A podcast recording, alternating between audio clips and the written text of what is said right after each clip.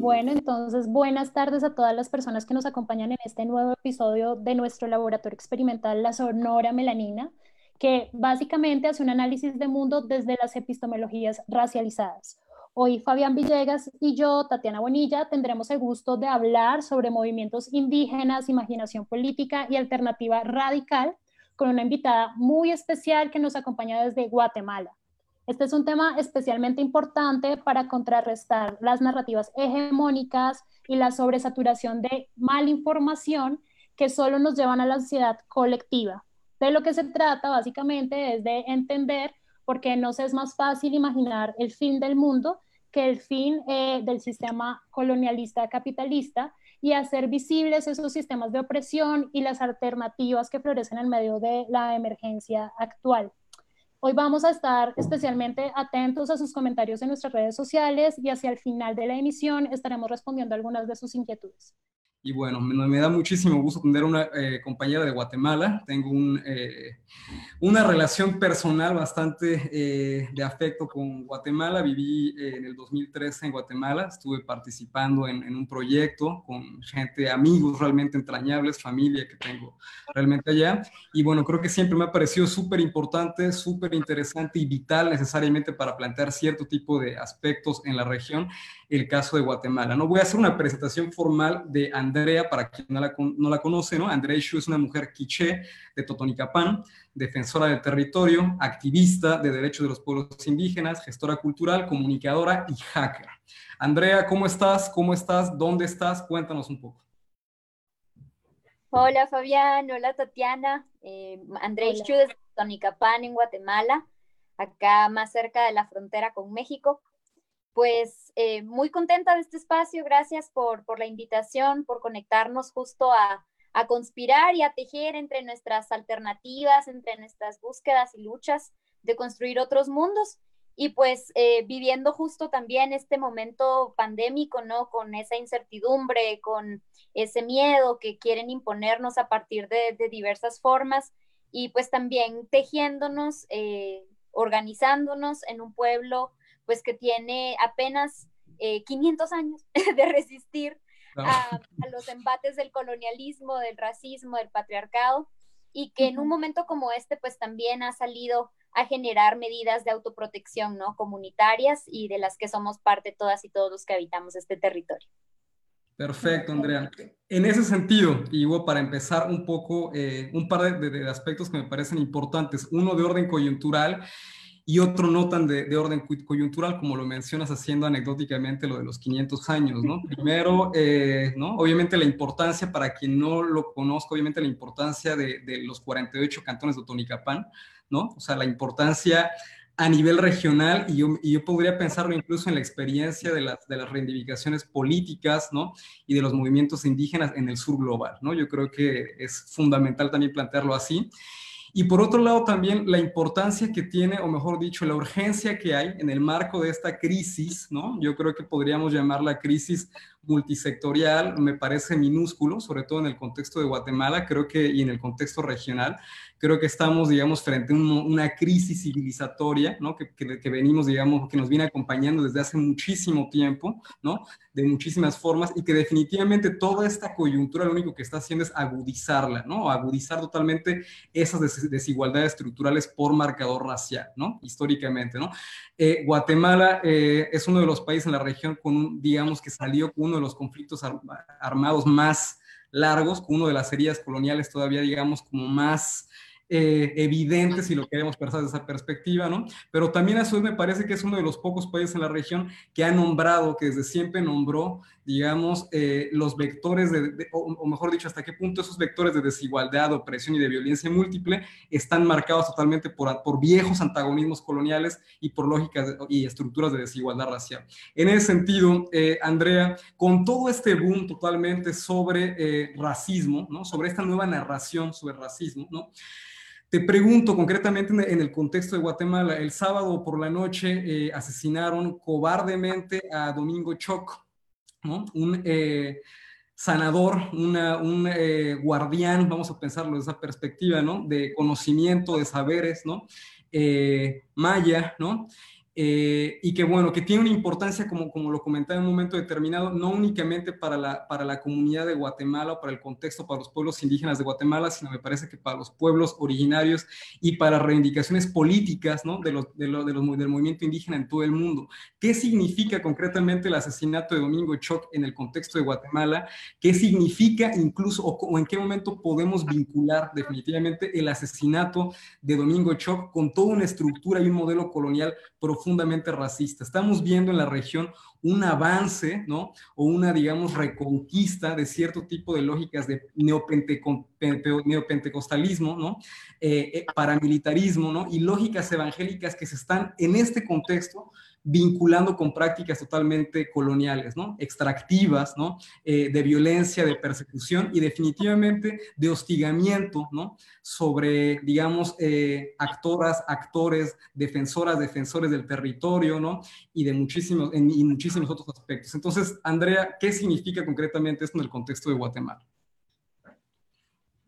Bueno, es, es, es, innegable este proceso, digamos, que no ha parado de, de etnocidio en el sentido de que quieren aniquilar nuestra espiritualidad y la propia forma de los pueblos de relacionarnos con el cosmos, la naturaleza y entre nosotros, ¿no?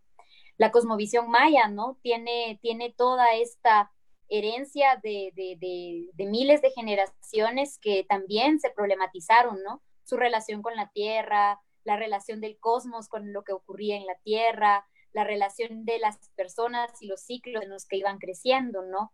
la existencia de nahuales, de las energías, no es únicamente pues algo que se inventaron por ahí de un día, sino fue un conocimiento milenario, ¿no? Acumulado, perfeccionado, sistematizado en distintas maneras.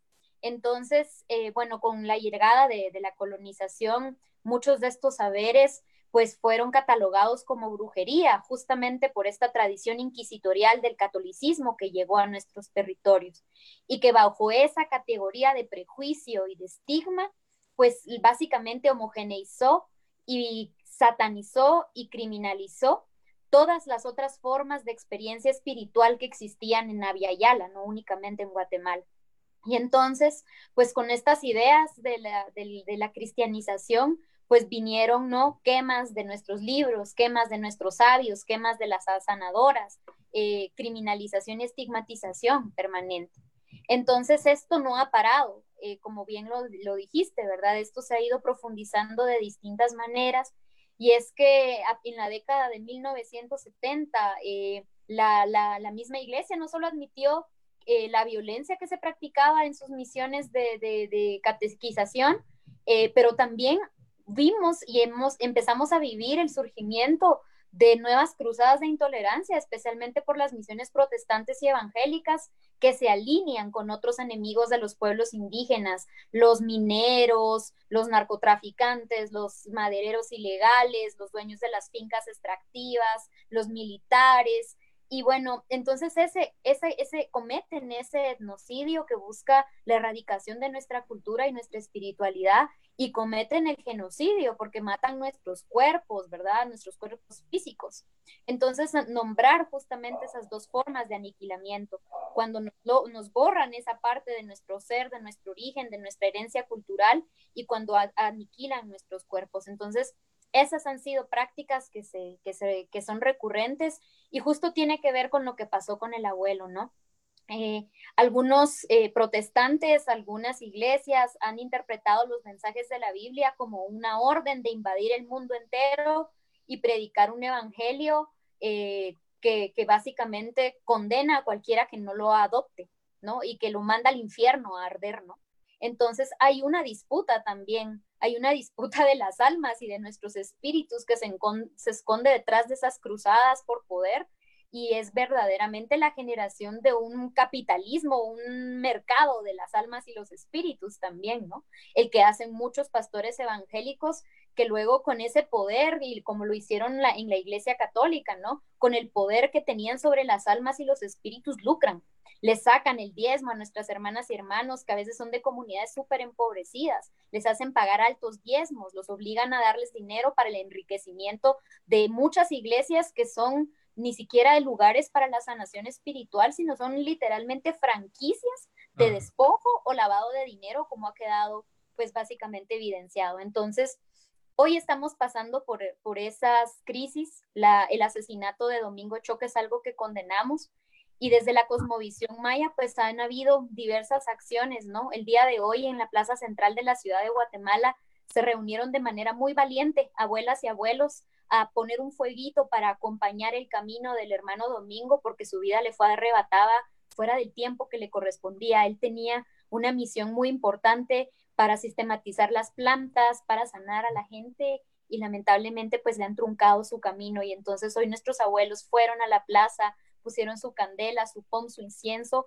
a encaminarlo, a pedir que se pueda ir en paz, que se vaya tranquilo, ¿no? Entonces, pues nombrar esas violencias racistas que siguen ocurriendo, que aunque muchas personas nos han dicho, ¿no? Pero si a él lo mataron otros que sí, pero que son evangélicos, eso no es racismo, ¿no? Entonces, nombrar que él es una estructura más grande, ¿no? Que el colonialismo interno es un proceso que tiene más de 500 años de estar instalado en Guatemala. Claro. Sí, y yo creo que yo, solamente para mencionar eso, eh, me parece súper interesante, Andrea, justo estaba revisando ¿no? la manera en la que los medios tradicionales editorializaron, ¿no? incluso eh, medios internacionales grandes, ¿no? como The Guardian, ¿no? por ejemplo, ¿no?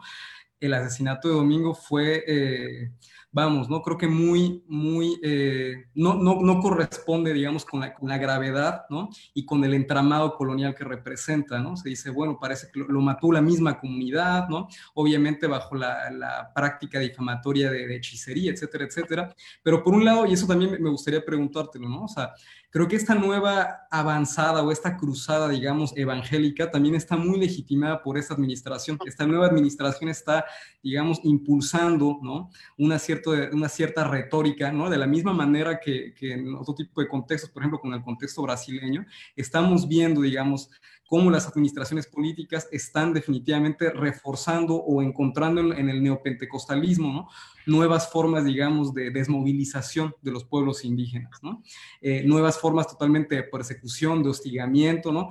y obviamente acorpadas desde los pueblos indígenas. Entonces, ¿cuál es más o menos la retórica concretamente o la agenda en este, cuál es el papel concretamente del Estado guatemalteco frente a esto? Vi que el presidente hizo un pronunciamiento de denuncia, etcétera, etcétera, pero volvemos a lo mismo, ¿no? Me parece que, este, ¿cómo lo percibes tú esto?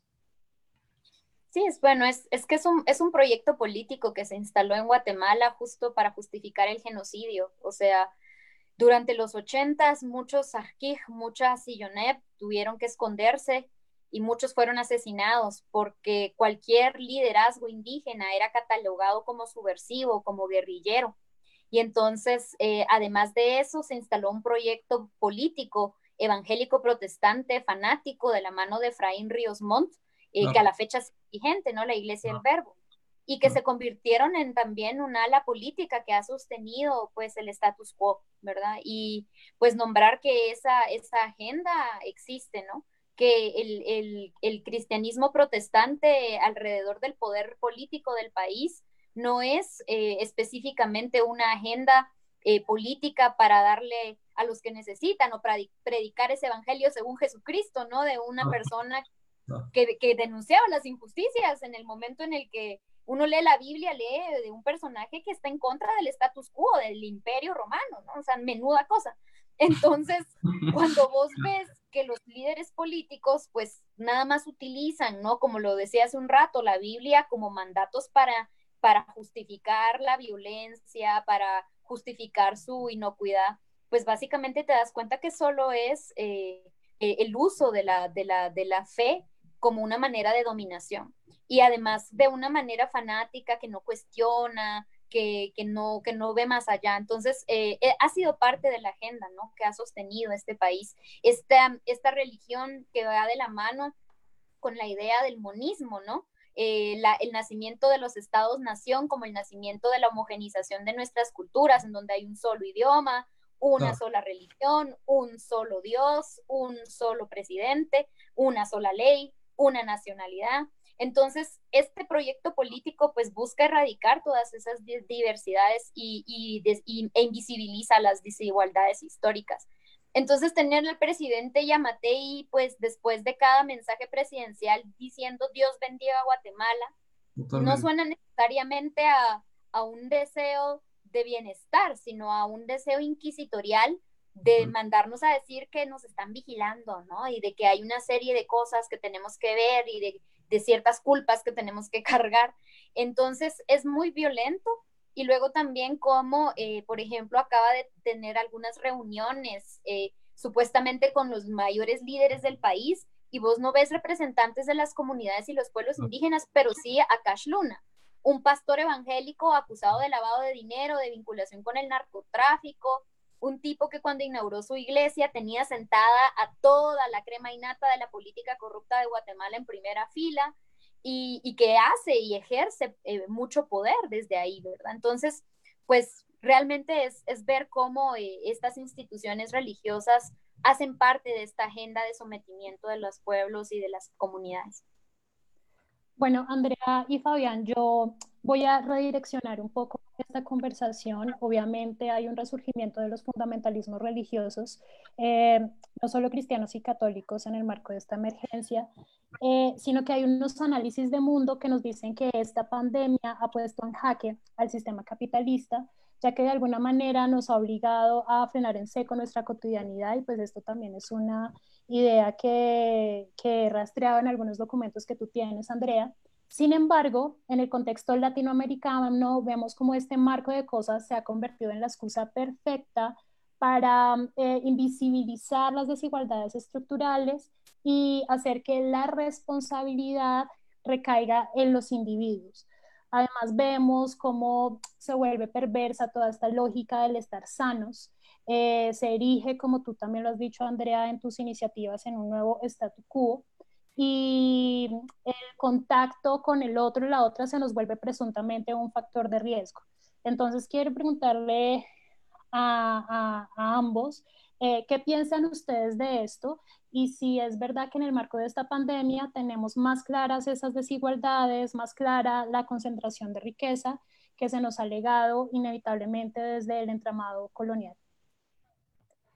Gracias, Tatiana.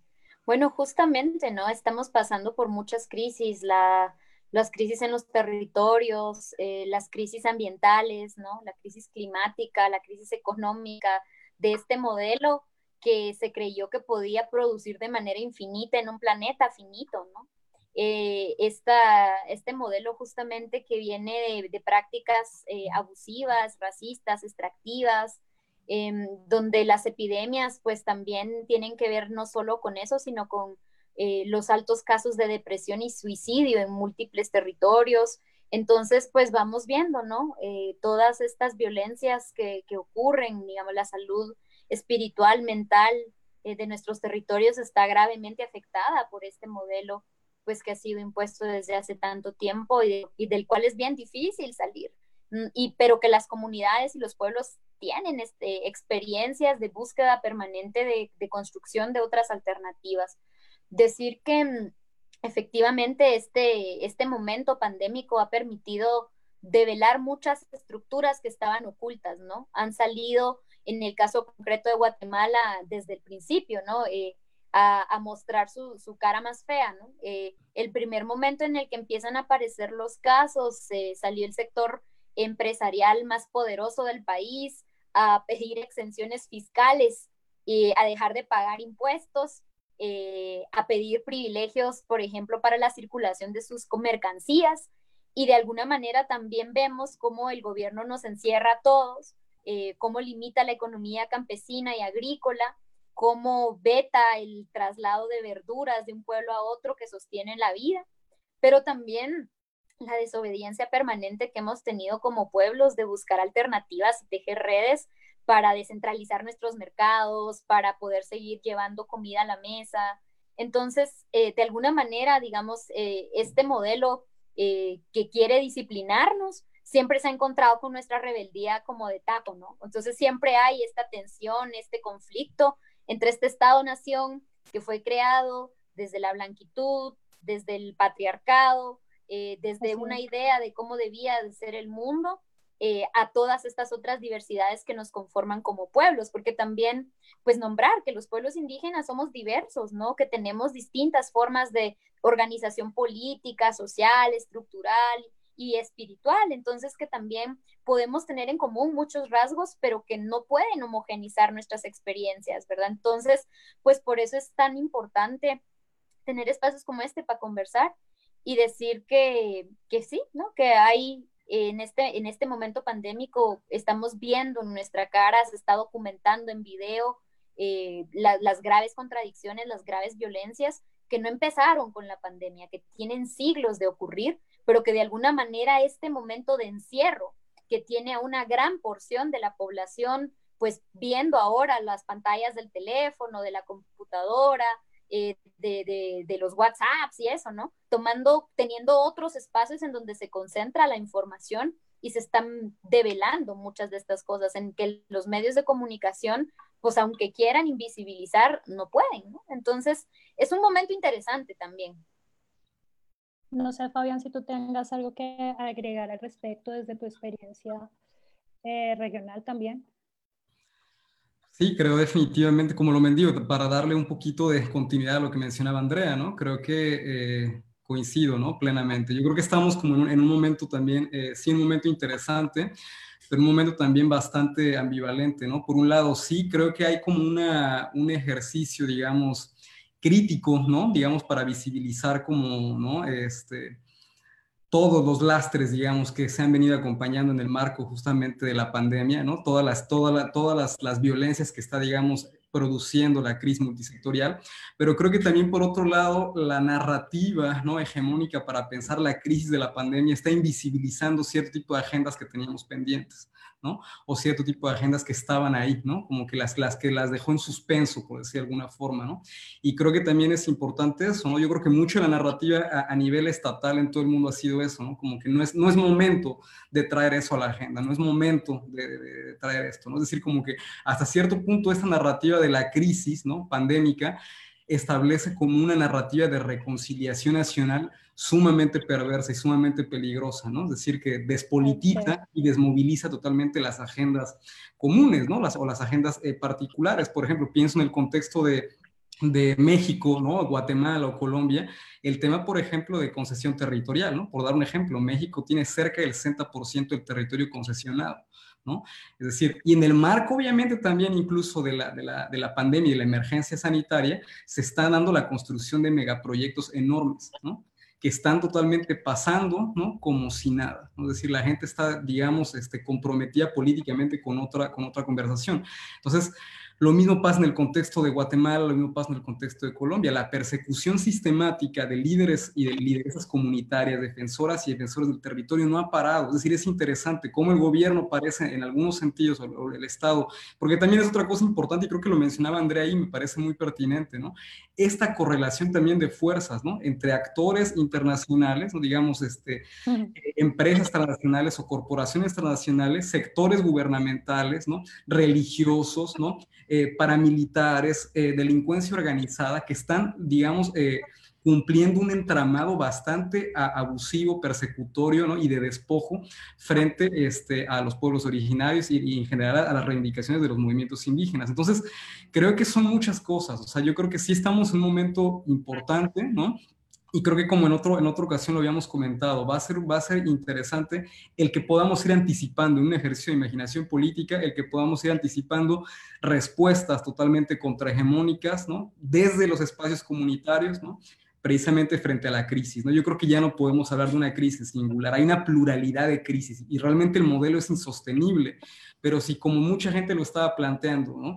Que necesariamente a través de esta crisis el capitalismo va a llegar a su fin, esa es una tontería, me refiero. O sea, yo creo que más bien por el contrario, se está recrudeciendo definitivamente los modelos, digamos, de despojo, ¿no? Y como decía Andrea, que me parece muy importante para pensar el contexto de Colombia, ¿no? Digamos, de, perdón, de Guatemala, de etnocidio concretamente. O sea, si algo ha marcado o ha atravesado el, el espectro regional de Latinoamérica, ha sido definitivamente una guerra de alta, baja y mediana intensidad, no digamos etnocida, directa y frontalmente sobre los pueblos racializados, pueblos indígenas y pueblos negros.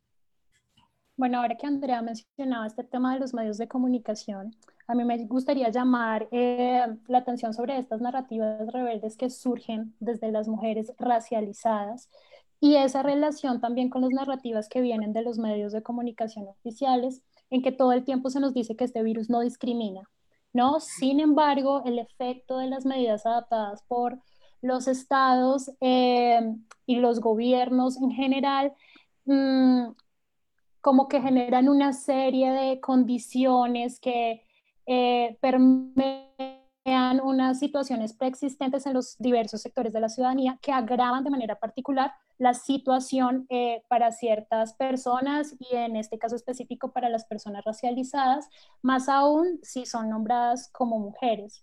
Entonces, hablar de sanidad a poblaciones que carecen de servicios públicos o en cuarentenar a las personas ah, sin asegurarles una renta mínima para subsistir, pues es bastante macabro. En ese sentido, la pregunta es, ¿cómo afecta esta pandemia de manera particular a las mujeres racializadas?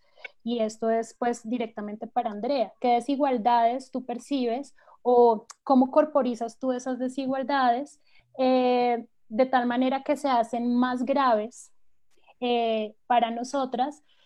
Eh, toda vez, por ejemplo, que esta estrategia de la cuarentena, que parece que es una estrategia que, que se adapta de manera universal a la maldita sea, como decimos en Colombia, eh, está directamente relacionada con los hogares y las mujeres tienen un papel ahí protagónico, no en el ámbito doméstico, eh, entendido de manera occidental, sino eh, que en el caso de las mujeres racializadas hay una estrecha relación de nuestro papel en nuestras comunidades y en los territorios. Entonces, ¿de qué manera tú percibes que eso nos afecta? Y esta pregunta la hago un poco para contrarrestar esta idea que surge, vuelvo a los medios de comunicación, en medios como CNN, en que se nos dice que tenemos malformaciones genéticas que nos exponen de manera particular. Me refiero a las personas racializadas. Entonces, eh, un poco para generar unos, unas contranarrativas justamente a ese respecto, quisiera que me, que me indicaras cuál es tu opinión sobre este punto. Bueno, nombrar primero que eh, hay cierto cientifismo que ha sido también un pilar importante para la reproducción y el sostenimiento del racismo y que justamente desde ahí han surgido políticas eugenésicas de blanqueamiento, de esterilización forzada en muchas comunidades y pueblos y en el caso concreto de Guatemala, prácticas también como esas que ocurrieron, pues sí, en la década de los 50. Eh, decir que mm, de manera muy concreta hay, hay, hay afectaciones muy directas a las mujeres y a las mujeres indígenas en este contexto de COVID que tienen que ver con varias cosas. Primero, con el abandono histórico y estructural de los servicios de salud.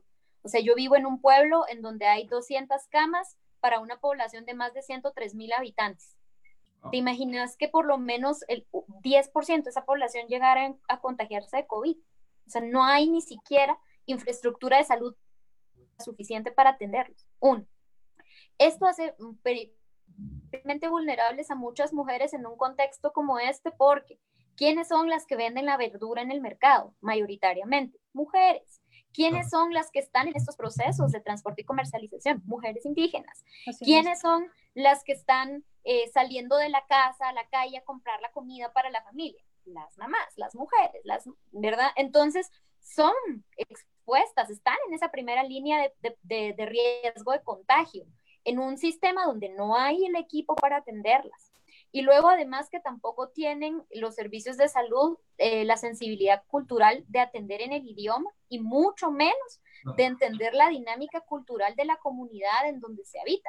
Porque también hay un choque cultural alrededor de cómo entiende la enfermedad el modelo occidental y cómo entiende la enfermedad nuestra cosmovisión, ¿verdad? Entonces, eso es básicamente algo de lo que, de lo que nos hemos venido también como pronunciando, porque han habido casos de atropellos muy terribles. Aquí en mi pueblo, en la comunidad de Chipuac, se llevaron básicamente por la fuerza con un mecanismo de desplazamiento militar en una comunidad y que luego sacaron a mujeres por ser posibles contagiadas de COVID de su casa y a una de ellas, que era una madre lactante, le arrancaron a su criatura recién nacida.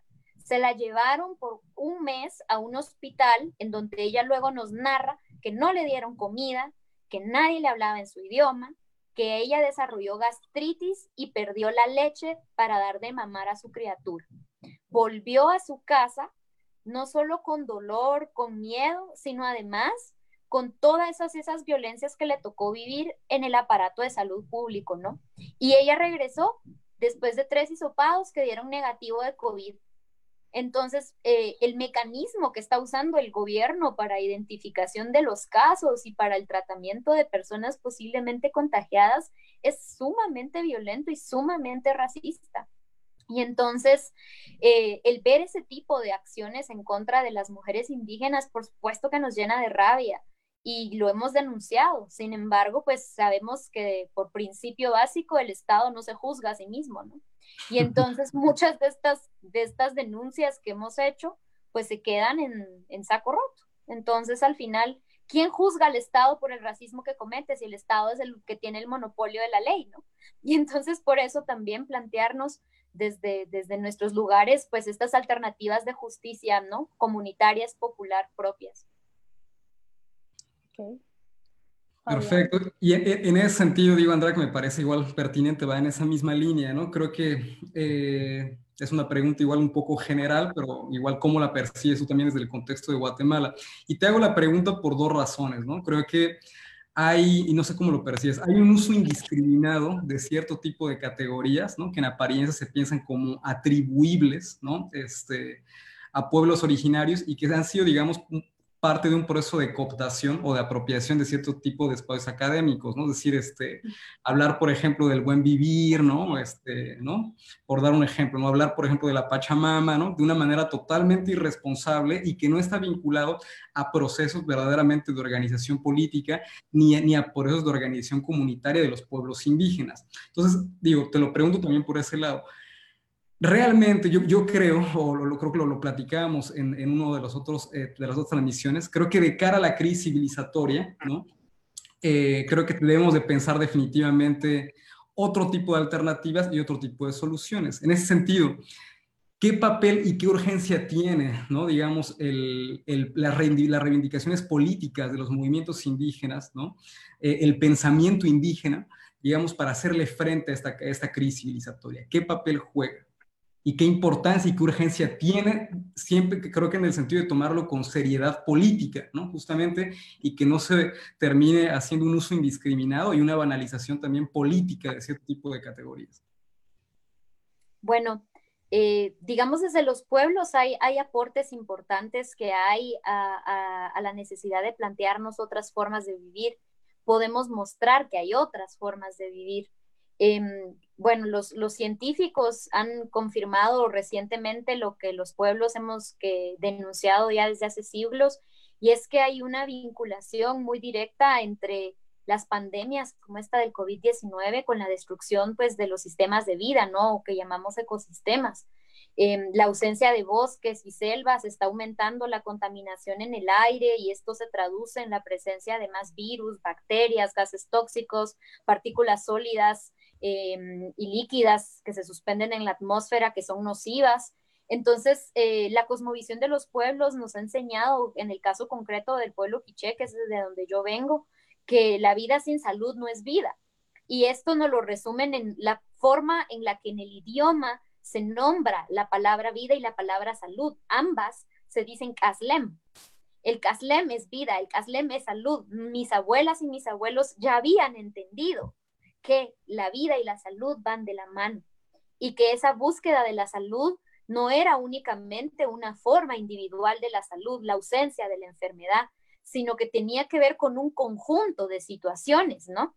en el territorio, en la comida, en los afectos, en tu espíritu, en tu comunidad, que iba a garantizar tu bienestar.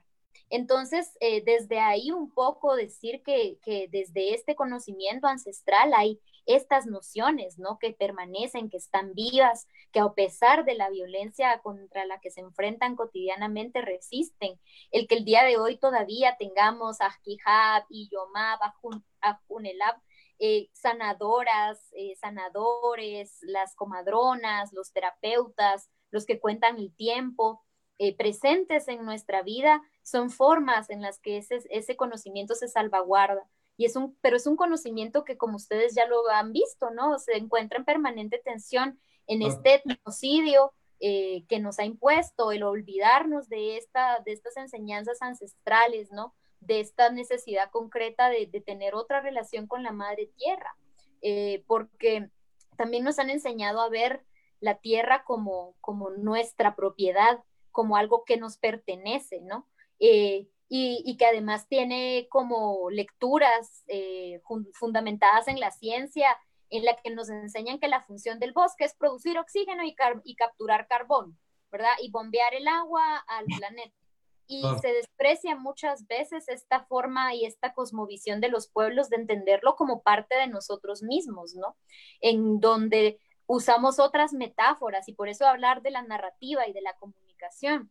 los idiomas indígenas, los idiomas ancestrales todavía guardan en su construcción como tal estas metáforas fundacionales, estas metáforas que le dieron sentido a nuestro mundo, en donde hablábamos de, de sembrar la lluvia, en donde hablábamos de, nace el agua, o sea, de entender la tierra, la vida, ¿no? está viva el agua, está viva la montaña, hablamos con el bosque.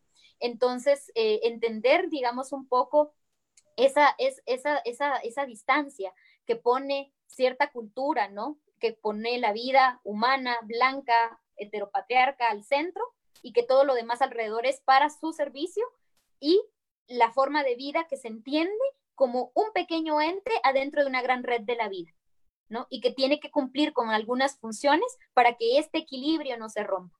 Entonces, desde ahí yo creo que es bien importante hacer esas lecturas, ¿no? Nuestros abuelitos nos dicen, ¿no? En nuestro pueblo, que nuestro bosque comunal tiene elementos sagrados para la vida, de la Nanleu, ¿no? De, dicen, nos dicen Loclajuleu, la sagrada tierra, Loclajquiaquic, sagrado viento, Loclaj, eh, sagrada agua, ¿no? Entonces, ¿cómo esta, esta sacralidad de la que nos hablan nuestros abuelos, de la tierra, del viento, del agua, tiene que ver con que eh, debe ser lo que guíe ¿no? nuestras acciones para administrar, cuidar, vivir en nuestro territorio. Entonces, pues tiene que ver con otro sentido de pertenencia a la tierra y, y, desde ahí creo que por eso es importante nombrar, ¿no?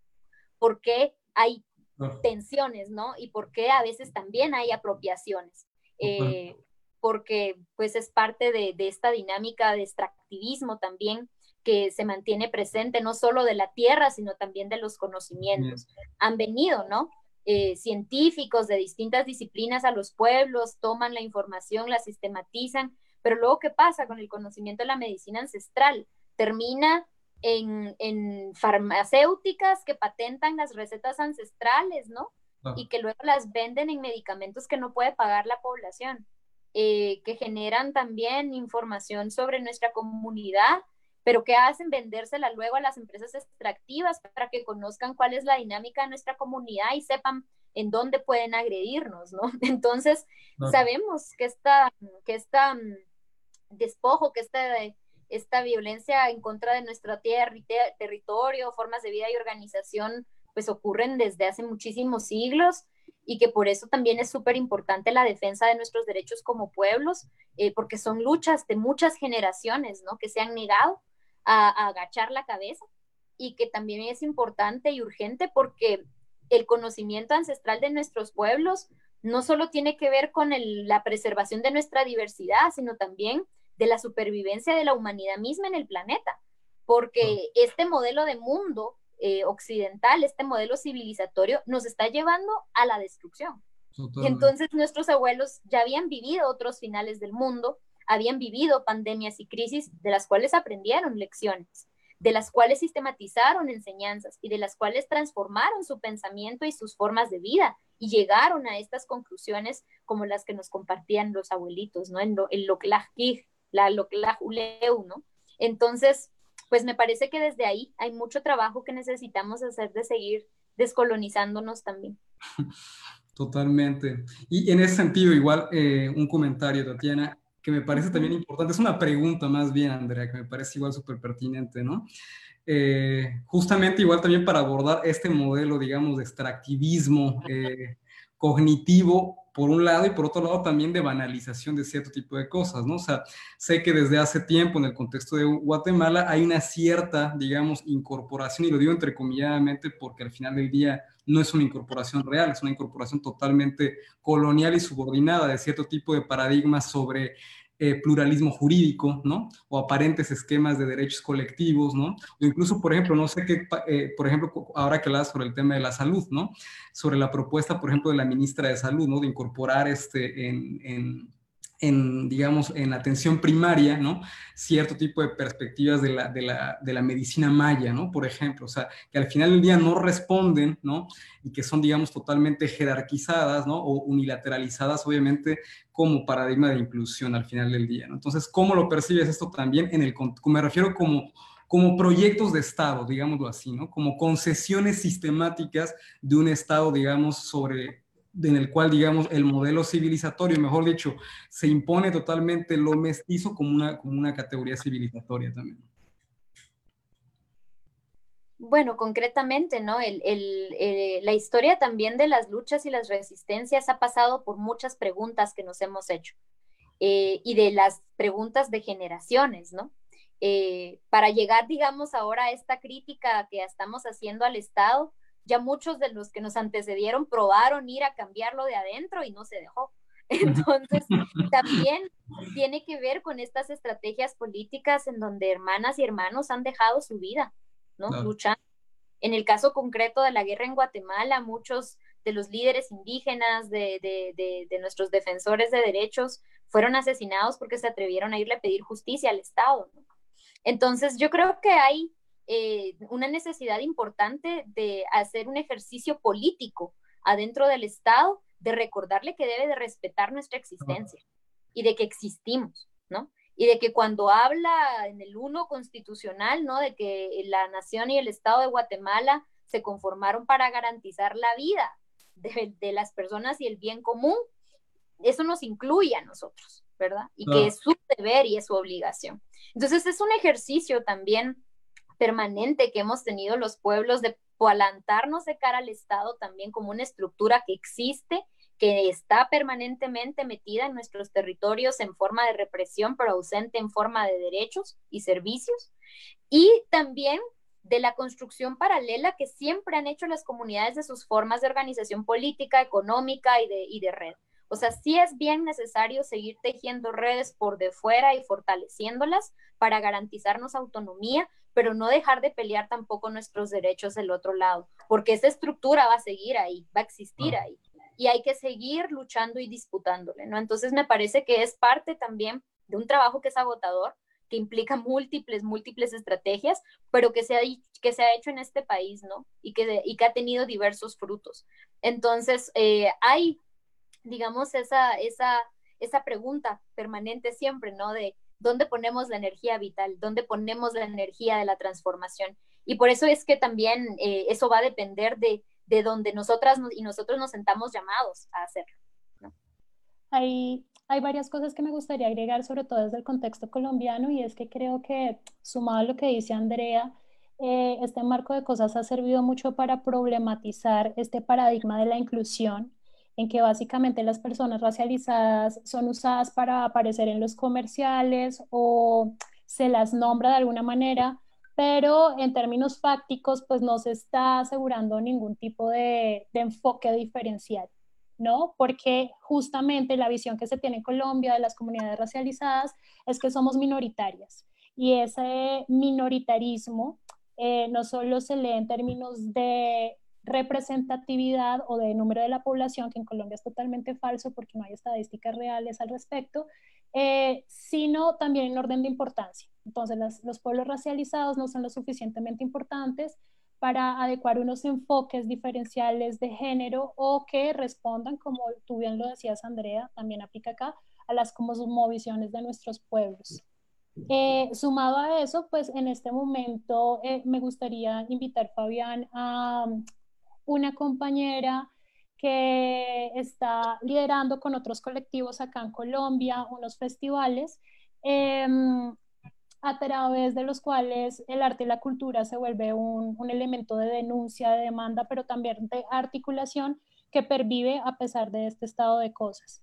Eh, esto es para recordarle a las personas que nos están viendo, que nos están escuchando en Colombia y en otras partes, que la Sonora Melanina es un laboratorio experimental sonoro, como ya dijimos, pero también pretendemos ser una plataforma justamente para reconocernos, eh, darle visibilidad a esas iniciativas que no están del lado hegemónico, sino que surgen en el marco de la emergencia y pues que esperamos se mantengan. Entonces, no sé si ya está por ahí la otra compañera.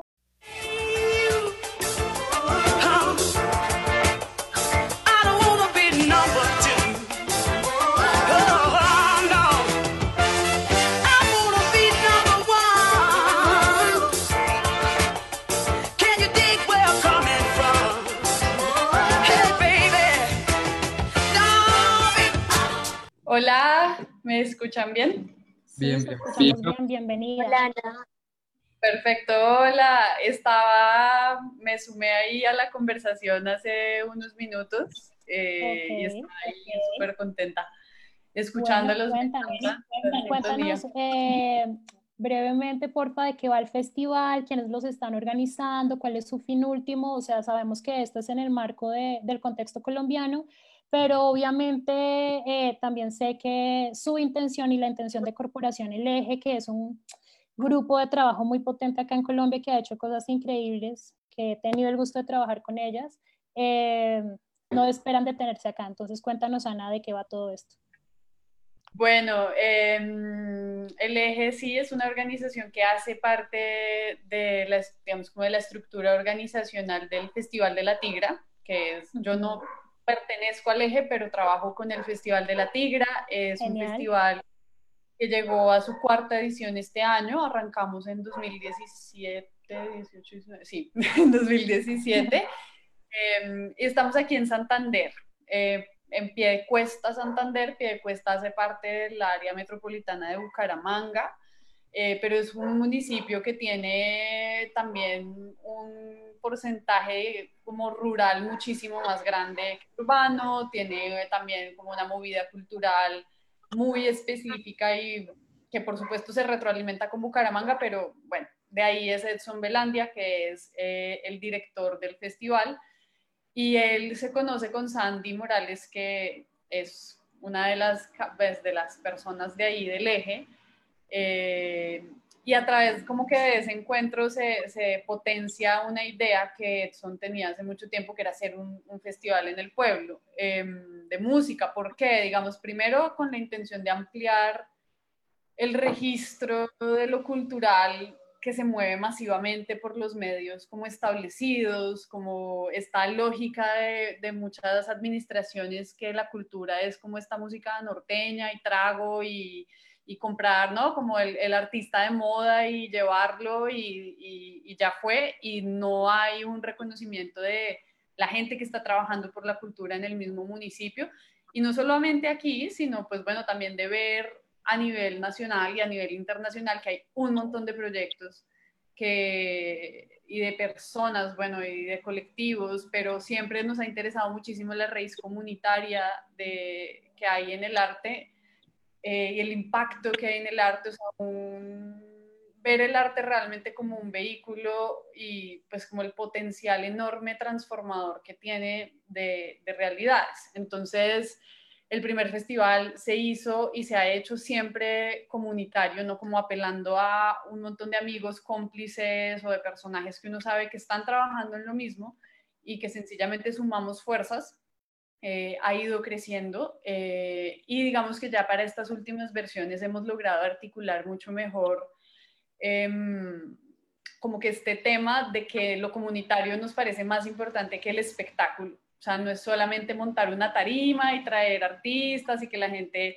eh, se enfieste y ya está. Siempre ha habido como un componente de charla pedagógico siempre ha habido una preocupación por los temas ambientales, por los temas políticos, o sea, es un festival que no se plantea nunca al margen de la discusión sobre la política y en ese sentido ha sido muy claro que se vuelve una forma de contrarrestar esos discursos dominantes, ¿no? Esta lógica del miedo, esta lógica apabullante, extractivista, eh, que pone en valor primero lo económico sobre lo humano, ¿no? Entonces es como reconquistar esos espacios, esos encuentros y darnos cuenta que pues la creatividad tampoco es una cosa solo de los talentosos artistas, ¿no? Sino que es una cosa que podemos ejercer y trabajar a diario para hacer más elocuente eh, esa resistencia, ¿no? Entonces este año por primera vez pudimos hacer eh, una caravana, digamos, hubo un gran proyecto alrededor de,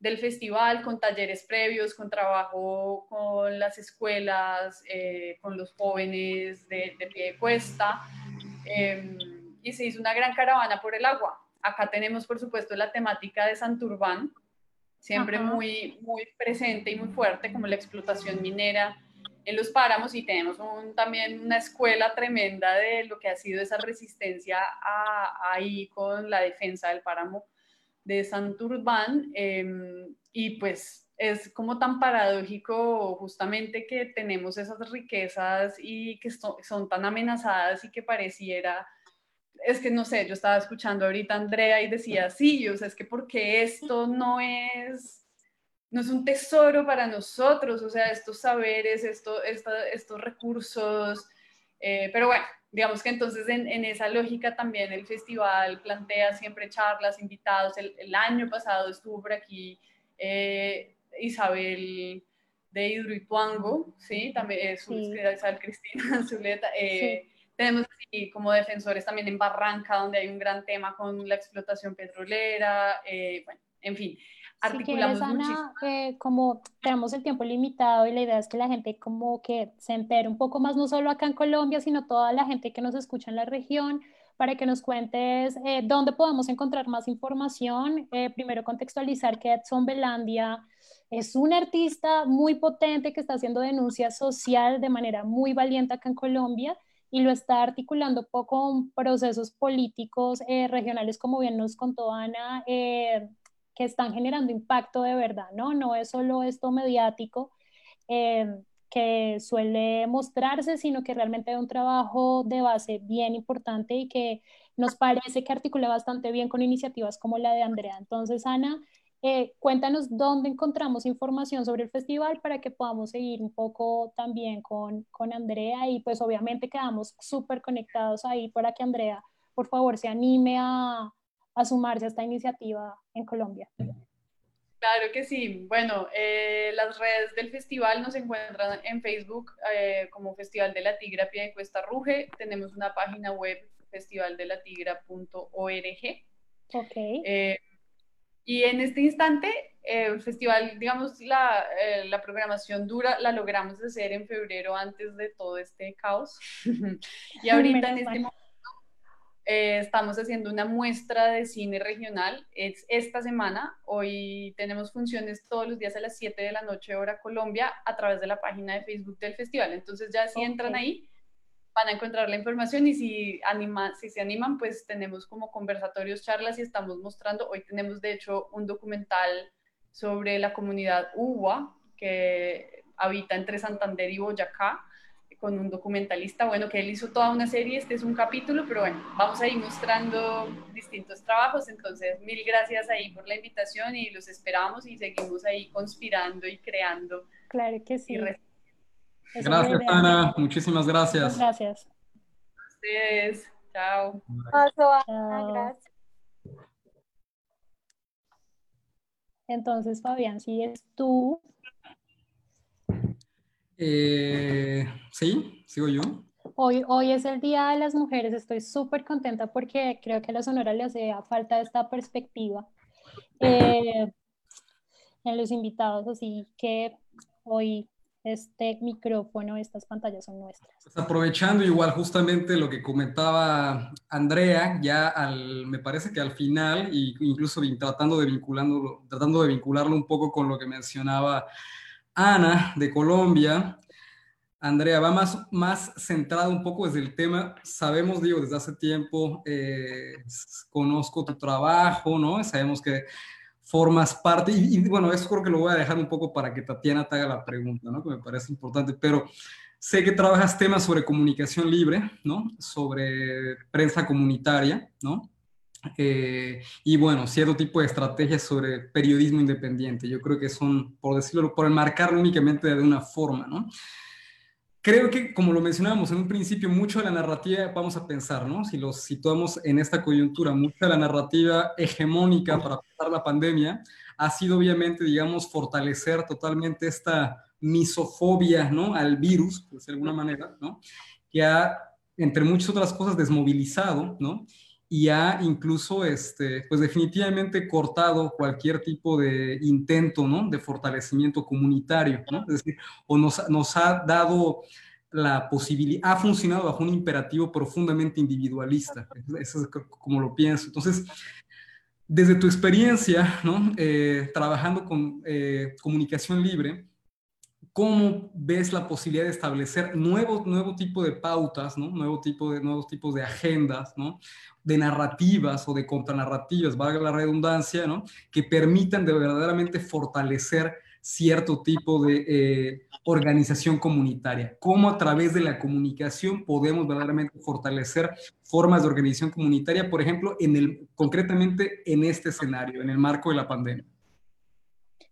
Buena pregunta. Pues justo yo creo hay una, hay una misión que tenemos quienes creemos en, el uso de estas herramientas de la palabra, de la imagen, del movimiento, porque somos quienes estamos narrando el mundo en el que vivimos hoy, ¿no? entonces, lo nombramos mucho en el documento de, de, hackear la pandemia, ¿no? De como narradores, como cuentacuentos, como artistas, como comunicadoras, como radialistas, periodistas, hackers culturales, tenemos una responsabilidad importante en esta crisis extendida que se avecina y que ya estamos viviendo.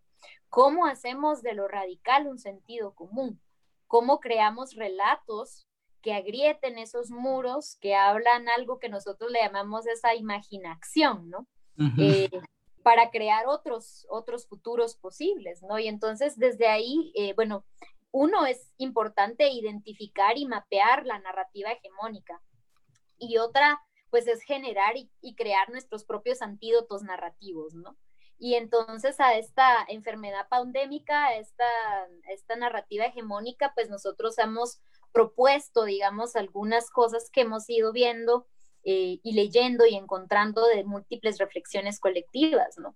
Y bueno, primero, eh, eh, digamos, como nombrar la importancia que tiene hackear los sistemas de opresión en las narrativas. ¿Por qué? Porque la desigualdad es realmente la que, la que hace que la pandemia no sea igual para todos, ¿no? Entonces es importante hacer un llamado, ¿no? A crear narrativas en los diversos espacios, a que no invisibilicen, a que no victimicen y a que no precaricen más a las diversidades y sus territorios. podemos narrar historias desde la dignidad, eso es muy importante. Mostrar constelaciones de historias, porque justamente algo que ocurre con la narrativa hegemónica de la pandemia es que las historias que conocemos mayoritariamente son historias urbanas, blanco-mestizas, clase medieras, em, que narran la pandemia y que la narran desde su lugar. Entonces, ah. eh, sabemos, em, trabajamos con colectivas, con movimientos organizados. Justo antes del encierro, las mujeres veníamos echando un grito fuerte en la calle, ¿no? De, de, de, decir vivas nos queremos, de decir no queremos que sigan asesinando a nuestras hermanas. En los movimientos de mujeres tejemos solidaridad y cuidado mutuo. Eh, hemos venido tejiendo desde múltiples espacios narrativas rebeldes que, que le abren grietas a esas estructuras de desigualdad en donde este confinamiento exacerba las violencias machistas, ¿no? Las comunidades indígenas estamos compartiendo medicinas, prácticas agrícolas, cuidado de la tierra, eh, unas narrativas que tienen más que ver con la resiliencia y la capacidad sanadora desde estas cosmovisiones de un planeta herido. Entonces, ¿cómo visibilizamos más esas historias? ¿Cómo las compartimos? ¿Cómo hacemos de eso radical un sentido común? Es importante también el accionar desde la reflexión y la acción de, la vida cotidiana, ¿no? Reafirmar cómo los saberes locales son los saberes legítimos. Sabemos eh, que en tanto la, la, pandemia va a tener efectos, ¿no? En el día a día, en las enfermedades, la escasez del agua, el aumento de la canasta básica, el endeudamiento, en los costos de transporte, el desempleo. Entonces, eh, la crisis es que en el, el, hogar se ha convertido en nuestro primer territorio a defender, porque es el espacio en donde muchas violencias del patriarcado y el, el capital se hacen evidentes, ¿no? Entonces es importante también acuerpar alrededor de esa crisis del hogar. Eh, hay gente que está haciendo movimientos por la cancelación del pago de rentas, de los servicios básicos, del aplazamiento de las deudas, de, los, de la generación de ingresos básicos universales, de redistribución de los servicios colectivos. También estamos viendo eh, espacios para, para, para, muchas mujeres, ¿no? Eh, de, de, de, trabajo para la sanación en casa, permacultura urbana, grupos de solidaridad para suplir, suplir las carencias, las ollas comunitarias, ¿no? Entonces es bien importante también pensar cómo estas narrativas que estamos abriendo ahora pueden conversar con la coyuntura, pero también pueden ser una estrategia de cambio a largo plazo, ¿no? Entonces, eso creo que es bastante importante. Entonces, la, la, rebelión cotidiana es una rebelión radical porque transforma la raíz de la estructura social y económica que pues genera estas nociones de autonomía y de redistribución que deben de empezar por nuestra casa, ¿no? Eh, desde las tareas y lo doméstico hasta la forma en la que nosotros convivimos en nuestro espacio. Entonces, eh, bueno, nombrar que, hay muchas maneras, ¿no? Bueno, el documento que, que, nosotros elaboramos de hackear la pandemia les comparte ya sistematizados 10 puntitos que se pueden leer ahí muy sencillos, eh, en los cuales podemos nosotros pues hacer como esta, esta, esta, este análisis crítico de por qué es importante comunicar desde otro lugar y ha sido también maravilloso ver la creatividad, ¿no? En este momento de muchísima gente que mm, también está sacando pues la belleza interior de mostrarnos otras historias desde otras miradas en varios lugares. Y creo que esas son las historias a las que nosotros desde el espacio también de hackeo cultural nos gusta, como también darle, darle un espacio para que se compartan, ¿no? Y mm, pues eso, eso quisiera como compartir, no sé si respondí. Perfecto, ¿no?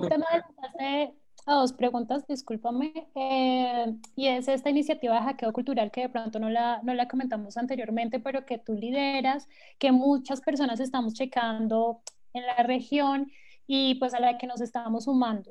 Eh, yo te quería preguntar eh, en clave de ese hackeo cultural, si tenemos conciencia de que existe una capitalización tecnológica ¿por qué pensarnos estas alternativas radicales en clave, de hackeo cuando un gran porcentaje de la población racializada no puede acceder al Big Data? En el caso de Colombia, eh, los pueblos racializados, que son pueblos negros e indígenas, no tienen acceso a Internet. Eh, y muchas veces hay una dificultad suprema en hacer uso de estas tecnologías que a las personas que hacemos parte de, las ciudades, pues se nos han vuelto tan comunes. Entonces, sí quería preguntarte eh, por esta estrategia de hackeo eh, en el marco de entornos comunitarios, inmediatos, locales, eh, ¿cómo podemos hacerlos realmente efectivos si existe como esta gran brecha tecnológica? Bueno, justamente las estrategias del culture hacking o del hackeo cultural eh, tienen que ver con estos espacios en donde tenemos acceso a estas tecnologías eh, de la comunicación del Internet y digitales.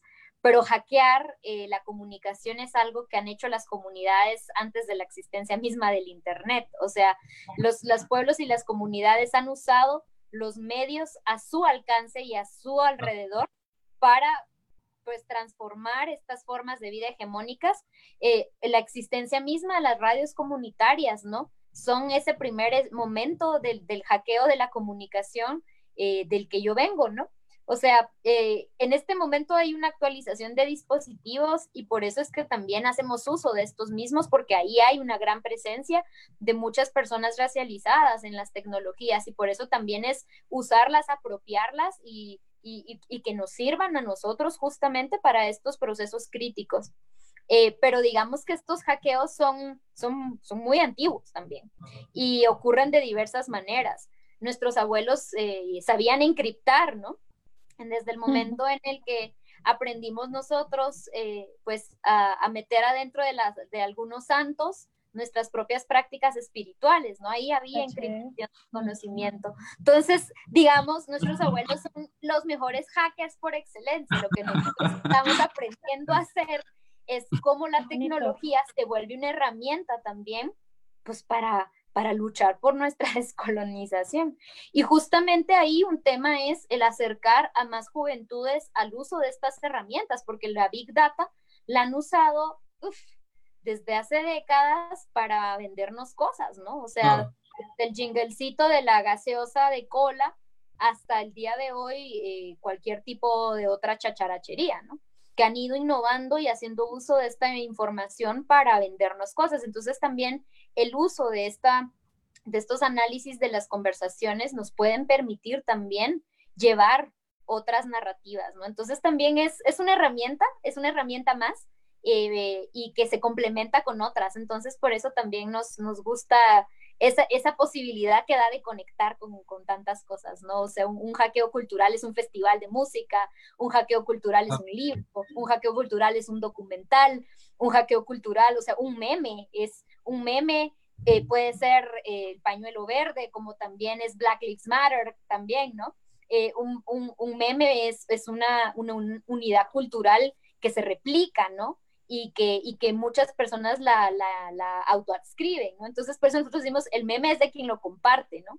Em, porque es justamente compartir estos sentidos eh, los, lo que hace que funcionen estas metodologías, ¿no? ¿no? No desde la apropiación, no desde el copyright, sino justamente pensarnos desde el conocimiento común y compartido. Entonces, pues eh, un poco desde esas lógicas es que eh, también esta metodología es igual abierta, nosotros pues em, tenemos ahí las posibilidades de compartirla.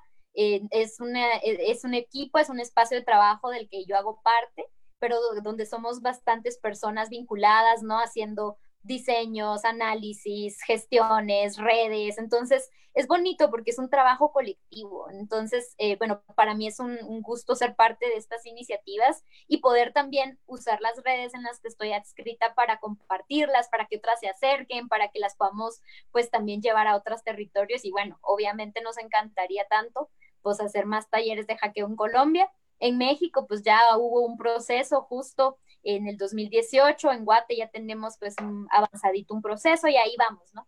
Y, sabemos que la idea también de esta metodología es que pues si a usted le gusta, si a usted le hace sentido, apropiela, úsela, mejórela, ¿no? Claro. claro. Antes de pasar a, una pregunta, te hago una pequeñita, Andrea, súper breve, justamente por esto eh, que estás comentando. Eh, eh, al, igual que en México, ¿no? Creo que la importancia de los medios comunitarios ha sido fundamental, ¿no? Incluso como que en coyunturas eh, cruciales para dar acompañamiento a procesos de organización comunitaria, a dar visibilidad, ¿no? A procesos políticos particulares, es decir, a, producir hasta cierto punto contranarrativas, ¿no? Digamos, de cara a coyunturas muy particulares. Pero aquí un poquito la pregunta, no sé cómo lo percibas tú. Se tiene a veces como el, pésimo hábito, ¿no? Como tal, de entender el, medio comunitario únicamente, de consultar el medio comunitario únicamente como un instrumento de verificabilidad sobre cierto tipo de coyunturas, ¿no? Es decir, fuera de la coyuntura parece que el medio comunitario no, este, no existe, ¿no? O no produce ni disputa comunicación, ni disputa información, ni disputa cultura. ¿Cómo lo percibes tú? Es una discusión que se ha dado, por ejemplo, mucho en el contexto de México con el tema de los tejemedios, ¿no? ¿Cómo lo percibes tú? Me parece una reflexión bien interesante, justamente. Bueno, primero porque el, medio comunitario surge como una necesidad propia de la comunidad en la que está adscrita. o sea, de documentar y contar su historia en presente, pues. Entonces, obviamente, estamos tan acostumbrados a estas narrativas hegemónicas, tan centralizadas en las grandes capitales de poder, ¿verdad? Que todas esas otras historias que les llamamos la periferia, pues no son hechos relevantes, ¿no? Porque va a ser relevante el torneo de fútbol de Toto, o sea, para la Liga Nacional, ¿no? Pero no, básicamente existen porque existen para nosotros, los que vivimos en este contexto, quienes somos parte de este espacio, porque es ahí en donde nos retratamos, nuestras fiestas, ¿no? La fiesta que es resistencia, el deporte colectivo de la comunidad, las actividades que ocurren, o sea, son parte también de este de este, de este ser autónomo, de estos espacios no territoriales en donde estamos adscritos. Entonces, eh, también tiene que ver con que mm, eh, estamos tan acostumbrados a estos grandes soles de la comunicación, ¿no? Que irradian al mundo. Y, y, realmente no, yo creo que también los medios comunitarios nos dan esa posibilidad de centralizar las narrativas, eh, porque al final de cuentas también para mí mi centro del mundo es Toto, ¿no? Y cuando yo me desplazo fuera de Toto, pues yo sigo viendo la radio comunitaria La Niña, porque ahí me entero de lo que sigue pasando en mi pueblo mientras estoy afuera.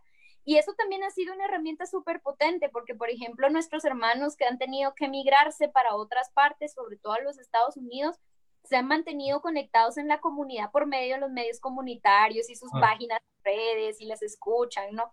Entonces, estos te mantienen conectado y por eso también es que tienen una función importante.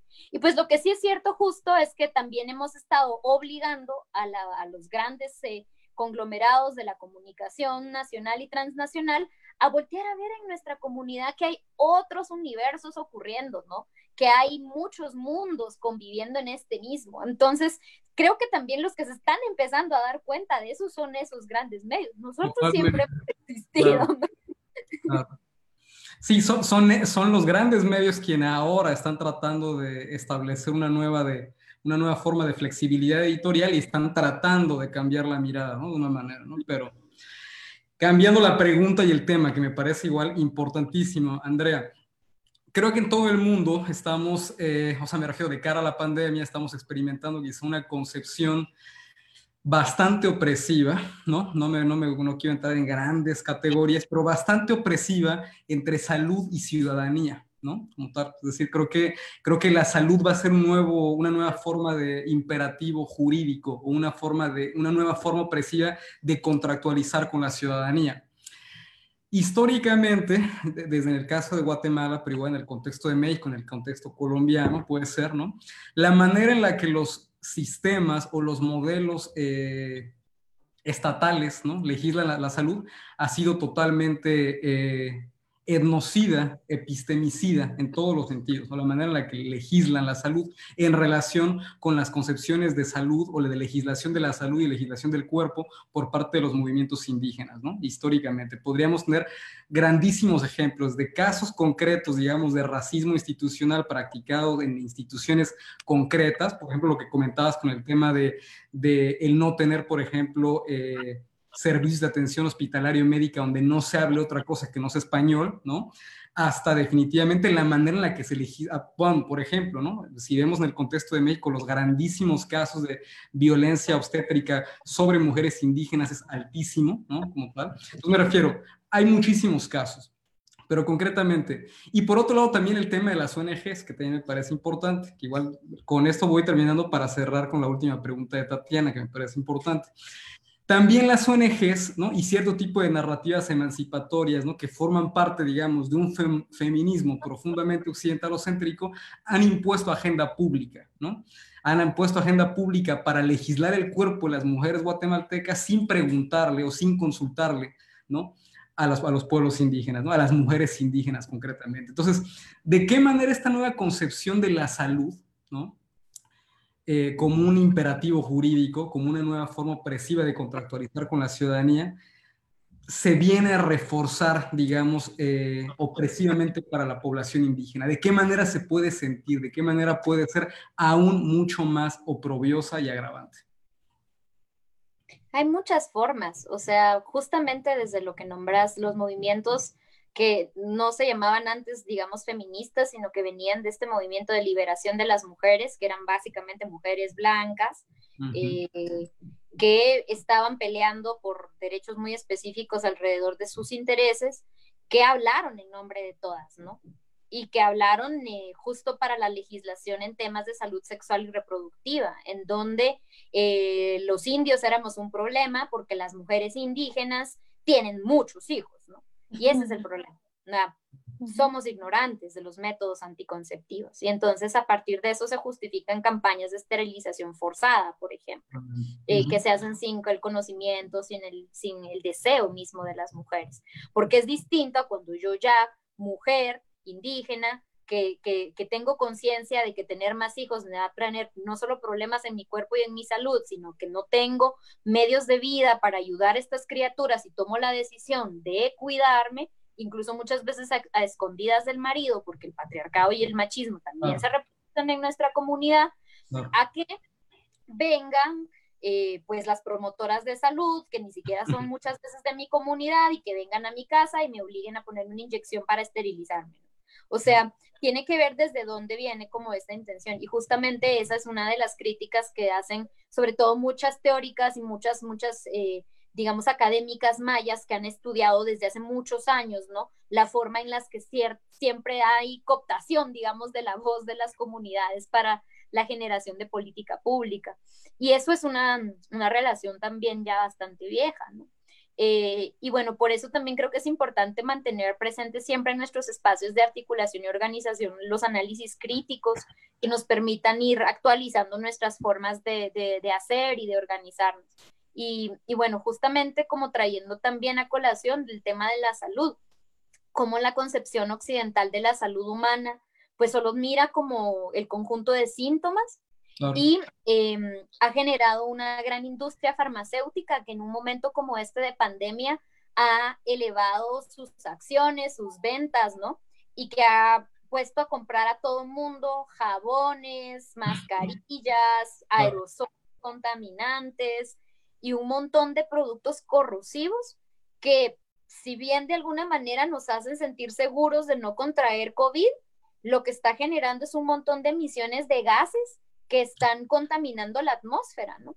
Entonces también desde la cosmovisión de los pueblos y parte, digamos, de muchas de las búsquedas que estamos haciendo, es cómo podemos existir sin destruir. Y justamente cómo eh, desde la medicina ancestral hay recetas que permiten la construcción de antibióticos, antivirales, antisépticos, desinfectantes que son completamente biodegradables, que se hacen con plantas y con licores tradicionales, que llevan cierto proceso de destilación y que nos permiten entender que es importante que la salud humana esté conectada también al respeto a la madre tierra. Y creo que eso es algo que necesitamos todo el tiempo también seguir como insistiendo en nuestras vidas, que no es sencillo, porque la forma en la que hemos sido socializadas ha sido esta forma occidental de la asepsia, ¿no? Claro. Y, y, de alguna manera esto ha condicionado nuestra imagen, nuestra corporalidad y todo. Em, y bueno, decir que desde la cosmovisión, pues Quiche no hay una división entre los ámbitos natural, espiritual, material y social, y por eso pensamos que la recuperación de la salud se adquiere con un sentido de solidaridad, consideración y responsabilidad en las acciones que transgreden, ofenden o vulneran el bienestar propio y el bienestar de los demás. Eh, desde esta cosmovisión nos recuerdan, ¿no? De que la salud mía depende también del bienestar de mi comunidad, de mi vecino, de, de que, con quienes convivo. Eh, no son, son, un recordatorio de, de que justo, ¿no? La solidaridad es la salud del pueblo. Bueno, en el marco de estas narrativas apocalípticas voy a como englobar acá para que luego Fabián de pronto, no sé, saludemos a algunas de las personas que nos han venido acompañando eh, en los episodios de la Sonora Melanina. Eh, quiero preguntarles a ambos, em, nada, en el marco del renacimiento de estos discursos nacionalistas, totalitarios, eh, donde hay una marcada intención de llenarnos de miedo, de volvernos a estas visiones apocalípticas, ¿Qué otras narrativas notan ustedes que están dando forma a un enemigo invisible que luego viene a corporizarse en todas esas otras personas que representan la otredad? Lo pregunto porque en Colombia, pues el otro y la otra por excelencia son, somos las personas racializadas, hombres y mujeres, eh, con pues eh, esta contingencia particular de eh, la migración masiva de personas venezolanas que en el marco de esta pandemia se están leyendo como las portadoras por excelencia del virus, ¿no? Entonces, eh, la pregunta es eso, ¿qué otras narrativas reconocen ustedes que conforman la otredad o cómo podemos problematizar esta noción de la otredad, eh, siendo que pues no hay, no hay que seguir con este ideal de ser humano blanco, heterosexual, eurocentrado, eh, pues para plantearnos otras maneras de vivir. Bueno, yo insisto en que es importante hackear el antropocentrismo justamente porque es el que nos enseñó cómo a leer la vida de esta manera tan binaria, ¿no? También este, este modelo colonial, nos han enseñado a leerlo todo también desde la binariedad y por eso también hackear el, el antropocentrismo se convierte en una, en una estrategia importante justo porque eh, también hackea al fin del mundo. Esta idea de que, eh, y es algo que vimos con la idea de, de lo que estaba ocurriendo con los hermanos y hermanas en, en, Estados Unidos, de Black Lives Matter, ¿no? O sea, la, la narrativa del, del norte global eh, perdieron la cabeza, o sea, vieron un par de antorchas al lado de la Casa Blanca y empezó a aparecer que en Trending Topic la palabra apocalipsis, o sea, fue súper loco. ¿Por qué? ¿Verdad? O sea, es como, obviamente, eh, además, bueno, yo cuando veo esas cosas, pues pienso como, bueno, tenemos 20 años de ver películas de Hollywood en donde una nave espacial vuela a la Casa Blanca y llegan un par de antorchas y se están volviendo locos que andan, no que estaban ya preparados para el fin del mundo. yo creo que es importante eh, hackear eh, eh, esas, dos, esas dos ideas, ¿no? los pueblos, nuestros pueblos, tenemos asedio de hace 500 años, de un intento permanente de acabar con nuestros mundos y, muchos fueron erradicados eh, con pandemias inducidas por los colonizadores. Cuando los hermanos del norte en Canadá y en Estados Unidos nos comparten la permanente historia de guerra biológica que han vivido, ¿no? De cómo les han llevado a las reservas, ¿no? Chamarras con polio, chamarras con, con o sea, para enfermarlos, ¿no? O sea, eso, eso ha existido antes. El COVID y el fenómeno del COVID es un fenómeno que ya hemos enfrentado los pueblos antes. Entonces, eh, de alguna manera creo que eso es importante porque ellos sienten que está acabando el mundo porque ven que su cultura dominante está colapsando, que está llegando a un límite, ¿no? En donde se ponen en cuestión todos sus elementos conformativos. Entonces también yo creo que por eso es eh, tan interesante ver esta, esta narrativa apocalíptica que ha aparecido en todos lados, ¿no? Eh, parte de esas como aprendizajes de, nuestros abuelos tiene que ver con que ellos han aprendido las lecciones de los finales del mundo anterior a este. Y eso lo leemos en mucha, en mucha literatura antigua. En, el caso concreto del pueblo quiché, nosotros tenemos un libro que se llama Popol Vuh, y en este libro los abuelos nos narran, ¿no? O sea, que hubieron muchas creaciones y muchas destrucciones antes de llegar a este momento, ¿no?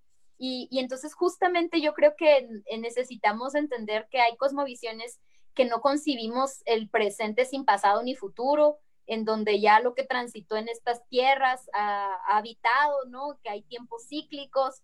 Em, y eso es, creo que es parte importante de la forma en la que necesitamos narrar. Em, sobre todo porque preocupa mucho este momento en el que esta narrativa del fin del mundo lleva a estos países a tomar decisiones como desconectar a un anciano para darle el respirador a un joven, ¿no? Este, esta, esta lógica que nos enseña que si ya sos más anciano, entonces tu vida ya es desechable, ¿no? Y entonces, pues yo creo que desde ahí es importante hacer como esos cuestionamientos. Había, hubo un documento que, que me impactó mucho y, y que de alguna manera lo, lo, compartimos y lo estuvimos como reproduciendo, que, que viene de, de, justamente de la crítica de hermanos eh, nativoamericanos en el norte, que se llamaba el Manifiesto Indígena Antifuturista.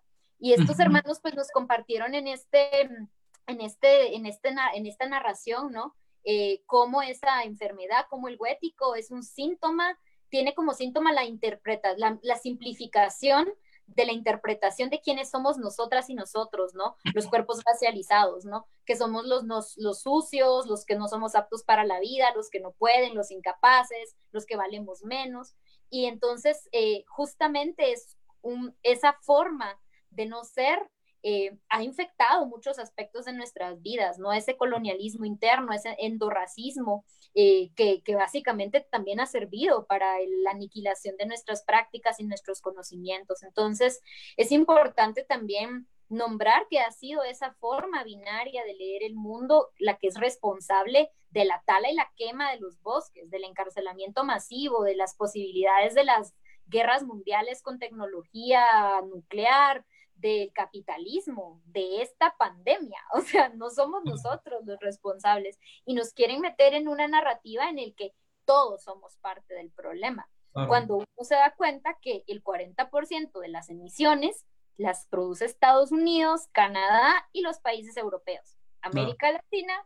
Entonces, yo creo que es importante como nombrar eso. Les invito a quienes no lo han hecho, ¿no? Nosotros lo, lo tradujimos al castellano y lo hemos colgado ya en nuestra página del Hijo Dignidad, la traducción del manifiesto indígena antifuturista, porque estos hermanos nos dan también un análisis bastante, bastante fuerte, bastante importante y, y que nos ayuda justo a cuestionar estas ideas de la otredad que nos han impuesto, ¿no? para complementar, que me parece justo eh, excelente. Yo leí hace poco ese, ese manifiesto y me parece tremendo, ¿no? O sea, de verdad me pareció como súper interesante, súper necesario. Y creo que, digo, para complementar un poco lo que decía Andrea, ¿no? Eh, creo que también se universalizó definitivamente, o mejor dicho, a partir de que se editorializa, ¿no? La tragedia eh, en Europa, ¿no? concretamente en Lombardía, concretamente en Italia, a partir de ahí encuentra como su principio de universalización, es decir, como si este, es decir, a partir de que se editorializan los cuerpos ¿no? y los funerales, ¿no? digamos, de la tragedia en Italia, es, es, es, en, ese momento que la, que la, pandemia encuentra su principio de universalidad. Es decir, a partir de que se occidentalocentriza, vamos a decir de esa manera, a partir de ahí necesariamente es que todo mundo, paradójicamente, tendríamos que entender esta lógica de la, de la calamidad y, y, y del escenario apocalíptico, aún como cuando dicen muchísimas teóricas y teóricos, pensadoras y pensadores, profesionales y no profesionales. Es decir, el apocalipsis lo, llevamos viviendo por más de 500 años, ¿no? O probablemente más, ¿no? Es decir, esta lógica del incluso esta misma lógica de la crisis civilizatoria también puede parecer una, un criterio también de temporalidad colonial, porque es decir, históricamente hemos estado viviendo formas de crisis civilizatoria que no han sido nombradas como crisis civilizatoria, es decir, que parece que se, se nombra como crisis civilizatoria en la medida en la que se visibiliza la fragilidad del hombre blanco. A partir de ahí es una crisis civilizatoria, mientras no, mientras está profundamente normalizada, ¿no? Entonces eso se vuelve sumamente preocupante, ¿no? Entonces creo que eh, lo que decía Andrea que me parece súper importante, el tema de, la, de, la, de, las pandemias, cómo hemos estado históricamente, eh, el papel que han tenido, cómo se han socializado las pandemias también, es, es, interesante. Concretamente el caso de Guatemala me parece muy importante en ese sentido, el caso de la sífilis, ¿no? O sea, eh, una, o sea, la cantidad, me refiero, de pandemias que han sido de, inducidas como tal y que han sido también eh, garante ¿no? de protocolos, digamos, de eh, intervención eh, imperial, ¿no? Lógicas totalmente en el mismo pentagonismo, ¿no? En las lógicas del, pentagonismo, ¿no? Formas totalmente que han eh, jugado un papel crucial en el interés geopolítico, en los modelos imperiales. Es decir, el tema y, y, obviamente también el modelo para legislar o para pensar también la salud, ¿no? Obviamente mercantil, neoliberal, colonial, orientado fundamentalmente, como dice en este caso Andrea, a la, a la, a la vamos a, sanación me parecería muy, muy poco este, crítico. Quizás vamos a pensarlo así, a la cura más que a la prevención. Es decir, llevamos desde más de 40 años, ¿no? dialogando con, con, con, eh, con, virus, con inmunodeficiencias. Esto no es nuevo, ¿no? El problema es obviamente la capitalización que se hace, ¿no? De las inmunodeficiencias y de los virus actualmente. Entonces creo que hay muchísimas cosas. Para cerrar, Andrea, una pregunta que me parece importante, no la queríamos dejar, este, eh, pues de lado, me parece central, concretamente en el caso de Guatemala, ¿no? Creo que en el caso de Guatemala, como el caso de Haití, yo estoy actualmente en Dominicana, ¿no? El caso de Haití en ese sentido también es paradigmático. El caso de Haití es, podría compararlo con Guatemala porque son los dos países que en la región tienen la mayor cantidad de ONG registradas, ¿no? Es decir, eh, comparten, digamos, esa calamidad política o esa calamidad este, colonial, vamos a pensarlo así, ¿no? El caso obviamente de Haití eh, se agravó después del terremoto de Haití del 2010. A partir de ahí se registraron, imagínense nada más, en, cuestión de un año se, registraron cerca de 11.000 ONGs, o sea, de una manera absurda, ¿no? La pregunta en ese sentido es porque también creo que el, caso de Guatemala o mucha de la, de los, el pacto, digamos, resolutivo después del conflicto armado digamos, vino a estar muy capitalizado por las ONGs, ¿no? es decir, una cierta narrativa de reconciliación social, en la cual obviamente a las comunidades y los pueblos indígenas no se les consultó absolutamente nada. Es decir, parece que los grandes eh, reconciliadores de un nuevo pacto civilizatorio, de un nuevo, una nueva narrativa de democratización, ¿no? Parece que son, fueron formalmente las ONGs en muchísimas partes de Latinoamérica, pero que creo que el caso centroamericano es paradigmático para pensar eso, e incluso, y lo, y lo más peligroso, el papel que juegan las ONGs actualmente en el contexto del sur global, obviamente para generar esquemas de desmovilización, modelos neocoloniales, ¿no? formas extractivas y sobre todo también para capitalizar y para nombrar cierto tipo de disputas políticas, ¿no? cosa que igual sabemos y llevamos discutiendo esto desde hace más de 10 años, no sé, probablemente nosotros, pero como dice André, que me parece esa perspectiva muy importante, ¿no? La generación, por generaciones ha venido discutiendo esto, por mucho, esto no es nuevo, ¿no?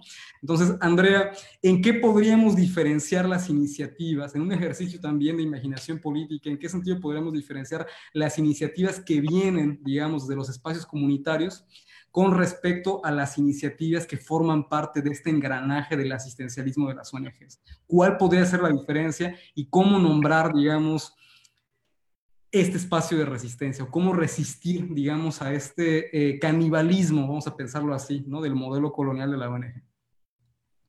Bueno, no, es, es, bien importante porque hay, digamos, agendas que son globalmente impuestas eh, y de las cuales se generan las matrices para la cooperación internacional del desarrollo y la forma en la que llegan a nuestros países. ¿no? Eh, es, es, muy fuerte porque ha sido una dinámica en donde la agenda de desarrollo, justamente entendida, tiene que ver con eh, el, el, crecimiento económico y tiene que ver con generar iniciativas para el emprendedurismo y para la erradicación de la pobreza. Entonces, el asunto es que estas agendas eh, son pactadas por multinacionales eh, como Naciones Unidas, el, Banco Mundial, eh, la OPS, ¿no? Y entonces estamos viendo también que hay una, hay una gran crisis también de credibilidad y legitimidad de estos grandes organismos multilaterales por el rol que han cumplido, digamos, en los grandes conflictos globales. Y entonces, pues desde ahí han salido agendas, ¿no? Que le dan vida justamente a muchos de estos modelos de ONGización contrainsurgente y que tienen que ver con, bueno, por ejemplo, la Agenda de Desarrollo Sostenible 2020, que, de la cual vamos a ver que se cumplieron 0 por, por 0% de muchas de sus metas. ¿no? Entonces, porque tiene que ver con, con que no son metas, que no son, no son necesidades que hayan salido también de amplios diálogos comunitarios y que tiene que ver con esa mirada eh, asistencialista, paternalista que han tenido los eh, gobiernos de estos países llamados de primer mundo respecto de los pueblos indígenas. Eh, hace apenas unos, unos meses, yo me moría la risa porque estuve en una reunión en donde una misión de cooperación de, de los Estados Unidos expresaba cómo eh, su mayor logro era ahora cambiar su enfoque de cooperación en Guatemala, en donde ahora los pueblos indígenas no íbamos a ser sus beneficiarios del desarrollo, sino sus socios. Entonces, wow, ¿no? Es, es, muy fuerte. Entonces, pues muchas de estas políticas asistenciales, eh, paternalistas, vienen de esas oficinas, de ese pensamiento pentagónico del que vos hablas, ¿no? Entonces, pues justamente reproducen ciertas lógicas eh, coloniales, eh, racistas, paternalistas. Pero también del otro lado, con la firma de los acuerdos de paz en Guatemala, muchas organizaciones que subsistieron durante los 40 años de guerra pudieron legalizarse para que se dejara de criminalizar su trabajo. Entonces, pues algo que hemos aprendido y hemos entendido es que estos mecanismos de organización son, nosotros dentro de la cosmovisión llamamos el tijash, ¿no? Es la obsidiana, el cuchillo de doble filo. con el cual te haces daño o con el cual rompes cosas, ¿no? Que te están impidiendo avanzar. Entonces también tiene que ver mucho con la, la, creatividad política de las estrategias que tengamos para hacer uso de ellas. O sea, yo he trabajado para múltiples organizaciones no gubernamentales que, que luchan por las agendas propias, ¿no? Y de la autogestión de sus recursos y, y que no es sencillo subsistir en un país como este, en donde apenas hace unos meses eh, se pasó una ley en el Congreso básicamente para desaparecer las ONGs y que me parece que es muy fuerte, ¿no? Porque hay un mensaje político también de una lectura del poder del, del política del país, en donde las ONGs, como las que yo he trabajado con, son un problema para el poder son enemigo interno, ¿no? Entonces es, es, muy fue, es muy fuerte porque pues obviamente no van a detener nuestro trabajo. Si ya no podemos estar inscritos como ONG, nuestro trabajo no se va a detener, pero nos va a tener otra serie de dificultades en el marco de la legalidad para el establecimiento de muchos procesos. Entonces, obviamente, pues eh, es, es, siempre el, debate abierto, ¿no? De, de, de, cómo establecemos mecanismos de organización que respeten eh, nuestras dinámicas comunitarias, pero que también puedan ser herramientas, ¿no? Para, para mantener procesos que se continúen en el tiempo. Entonces, bueno, es, es, realmente importante tener estas conversaciones porque pues claro, las hay, las hay organizaciones que vienen con la agenda política de la contrainsurgencia a meterse a la comunidad, al barrio, a, a, joder procesos de base. Pero también están estas otras, ¿no? Entonces es realmente siempre esta complejidad sobre la que caminamos. Perfecto. Bueno, pues yo quiero aprovechar antes de cerrar para eh, saludar a la gente que nos ha estado acompañando eh, desde que iniciamos en Sonora Melanina. Por supuesto, un abrazo grandísimo a Dorothy Carabalí que ha estado haciendo comentarios. Andrea, la gente pues te está enviando muchos saludos. Eh, a Esteban, a Sergio Córdoba, a Jesús Carabalí, Gustavo Ángel, en su mayoría hay saludos. Entonces, un abrazo para toda la gente que ha estado conectada casi dos horas y, esperamos que estas contranarrativas realmente estén sirviendo para generar algún impacto en nuestros entornos inmediatos. Cerramos, si quieren, con alguna recomendación, Andrea. Eh, y bueno, siempre eh, Tatiana y yo, a sugerencia de Tatiana, siempre tratamos de cerrar con alguna referencia, algún libro que nos recomiendes. Así que te toca, Andrea, algo para que podamos este, tomar como referencia para todo este proceso. Bueno, yo justo eh, hace unos meses tuve la dicha, la suerte de, conocer eh, el Pacífico colombiano, de estar en una, en una red de, resistencia negra, de afrocolombianidad. Em, y ahí conocí de verdad una cantidad de hermanas y hermanos increíbles con los que sigo tejiendo. Y bueno, ahí eh, pues obtuve un libro increíble también, que además está disponible en Colombia, que eso es buenísimo, eh, y que creo que podemos conseguir también en versión digital en internet, pero es este, ¿no? Se llama eh, femicidio, femicidio y acumulación global. Este libro, pues, son las memorias del Foro Internacional de Cali del año 2016, en donde el colectivo Otras Negras y Feministas pues recopilaron una serie de conversaciones entre hermanas que están haciendo esfuerzos académicos y esfuerzos también de sistematización de conversaciones entre mujeres racializadas respecto pues de la violencia femicida en los cuerpos y los territorios de las mujeres, ¿no? Este es un librazo, a mí me ha servido de manera increíble, justo creo que llegó en el mejor momento, fue antes de este encierro, y me ha servido mucho para, para fortalecer también muchas de las ideas que, que han inspirado pues el escribir, hackear la pandemia, pues el estar vinculada con, con muchos espacios también donde nos estamos cuestionando, ¿no? Eh, estos modelos violentos que imponen sobre nuestros cuerpos y territorios en este momento narrativas del apocalipsis y que pues tenemos que seguirnos revelando, ¿no? Los finales del mundo van a seguir ocurriendo, pero obviamente pues en nuestras posibilidades de seguir defendiendo nuestros territorios vamos a seguir defendiendo nuestras vidas. ¿Y alguno de sobre el contexto de Guatemala, Andrea? ¿Algo que nos recomiendes? Bueno, es que en este libro también hay textos, de testimonios de mujeres indígenas guatemaltecas que participaron en ese foro, pero, a ver, dame chance.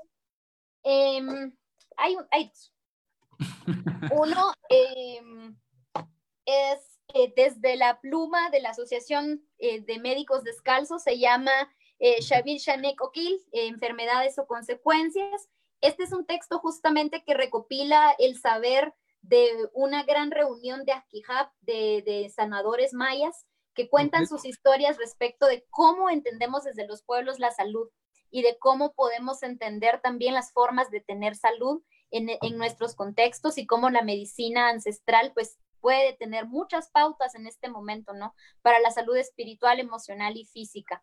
Eh, ha sido también una posibilidad de construir este proceso con médicos descalzos. Vamos a seguir también trabajando muy de cerca para ir sistematizando algunos de sus saberes que podemos, esperamos poder compartir algunos y otro pues solo para que tengan ellos memoria de, de mucha de su historia, porque también hay que tener cuidado con ese extractivismo, que no todas las historias podemos compartir con tantas Entonces, pues ahí, pero vamos haciendo ese proceso. Y luego el otro que también tiene que ver con, con la memoria poética de este país, de este, de, este momento contemporáneo que estoy he, he, estado leyendo. Y bueno, se llama Hierba Mala, de la poeta, rapera, feminista, anarquista y espiritista Rebecca Lane. Eh, su libro de poesía también está muy bello, muy potente y te narra, ¿no? Justamente los efectos de estas heridas coloniales y de guerra en nuestra juventud, en nuestras vidas, en nuestros cuerpos en la Guatemala del 2020. Entonces, son dos recomendaciones que podría hacerles para seguirnos empapando de Guatemala. Y bueno, libros sobre nuestra historia hay un chingo, pero yo creo que en este momento estos dos podrían ser una bonita recomendación. Y bueno, lean el Popol Vuh, eso sí es claro. impresionante, imprescindible. Hay varias versiones, eh, dos que me gustan, tres que me gustan mucho son... Eh, el análisis del Popol Vuh que hizo Humberto Acabal, que fue uno de uh -huh. sus últimos textos antes de fallecer, la versión de Sam Kolop del Popol Vuh, porque se aproxima mucho también a la lectura política de alguien quiché, un lingüista, increíble maestro, que hizo también un texto muy hermoso para compartir nuestra historia, y el análisis del Popol Vuh a la óptica de un cura jesuita que se llama Ricardo Falla, esas tres versiones del Popol Vuh son realmente potentes, importantes, que nos dan una otra lectura política también de lo que ocurre en Guatemala. Así que pues por ahí podría empezar y bueno, podemos mandarles más si gustan. Muchísimas gracias, Andrea. Tata, ¿alguna este, recomendación? Bueno, pues justamente tú me interpelaste por Manuel Zapata Olivella y reconozco que no le había dado la relevancia. Ahorita lo estoy leyendo y creo que es una recomendación para estos momentos y para el resto de la vida por lo que significa eh, para la historia del negro en Colombia, básicamente. Él rompe los muros de la invisibilidad negra en este país. Y hay una frase que quiero compartir y es esta, nosotros somos la encarnación de nuestros dioses, aunque tan solo se nos diga que somos la encarnación del demonio. Eh, este pensador ya hacía llamar a sí mismo vagabundo, pero sabemos que fue ensayista, médico, antropólogo, escritor, eh, nació en Lorica en 1920 y definitivamente es un referente al que tenemos que mirar, tenemos que eh, repensarnos y reescribir nuestra historia. Y a esos son los pensadores que, que, tenemos acá y a los que no les hemos dado valor. Así que ese es mi, mi sugerido de hoy. Bien, yo pues no sé, igual hay algunas cosas. Eh, siempre me gusta a mí citar mucho el trabajo de Luis de León, me parece a mí excelente. El, libro del el Tiempo, Principio en Xibalbá me parece a mí fundamental, excelente. Eh, ¿Qué más? Pues definitivamente el trabajo de Emma Chirix, que he conocido recientemente, me parece fundamental. El trabajo obviamente de Aura Cumes, ¿no? De Gladys Tzutzur, el, el, libro también, no sé qué te parezca, André, el, el, libro de Severo Martínez, de La Patria del Criollo, me parece también fundamental, ¿no? Yo creo que igual lo recomiendo muchísimo, ¿no? Creo que, o sea, algo yo creo que puedo enmarcar, creo que en el contexto de Latinoamérica, creo que, eh, por ejemplo, lo, lo, digo mucho desde el contexto de México, ¿no? Porque México siempre se pensó, ¿no? O sea, esta idea también colonial o esta construcción colonial de, lo, de la mexicanidad mestiza, también concretamente con respecto a Centroamérica, ¿no? Hizo pensar a México como una especie de hegemonía intelectual y una hegemonía cultural, cosa que yo a mí se me ha parecido bastante conflictiva, ¿no? Porque no tenemos en México ni en el siglo XIX ni en el siglo XX formalmente pensadoras o pensadores que critiquen o que enmarquen el entramado colonial. No hay, no existe, es mentira. Es decir, podríamos decir que podría haber algunas y algunos, pero muy forzado, realmente no lo hay, como sí lo hubo en el contexto de Guatemala, como sí lo hubo en el contexto de Bolivia, o como sí lo hubo en el contexto de incluso de Puerto Rico también. Entonces digo, o Brasil, ¿no? O incluso mismo Colombia, ¿no? Con el trabajo de Manuel Zapata, Brasil con Abrias eh, Nacimiento, Bolivia, el movimiento indianista, el movimiento catarista, etcétera, ¿no? Es decir, o, Guatemala, que también hay muchísimos ejemplos, pero creo que el caso de México, pues vamos, es, brilla por su ausencia, ¿no?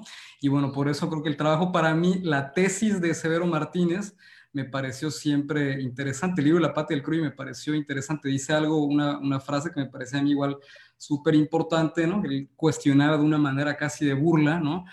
Que cómo era posible básicamente que, básicamente decir que en Latinoamérica no existían repúblicas, que era un insulto decir que en, Latinoamérica había repúblicas, lo que había era básicamente como modelos de gobernabilidad basados ¿no? en el interés eh, privado ¿no? y en los deseos totalmente de la protección de clase de la población criolla. ¿no? Y sobre eso se construyó una forma de gobernabilidad y una forma de institucionalidad política.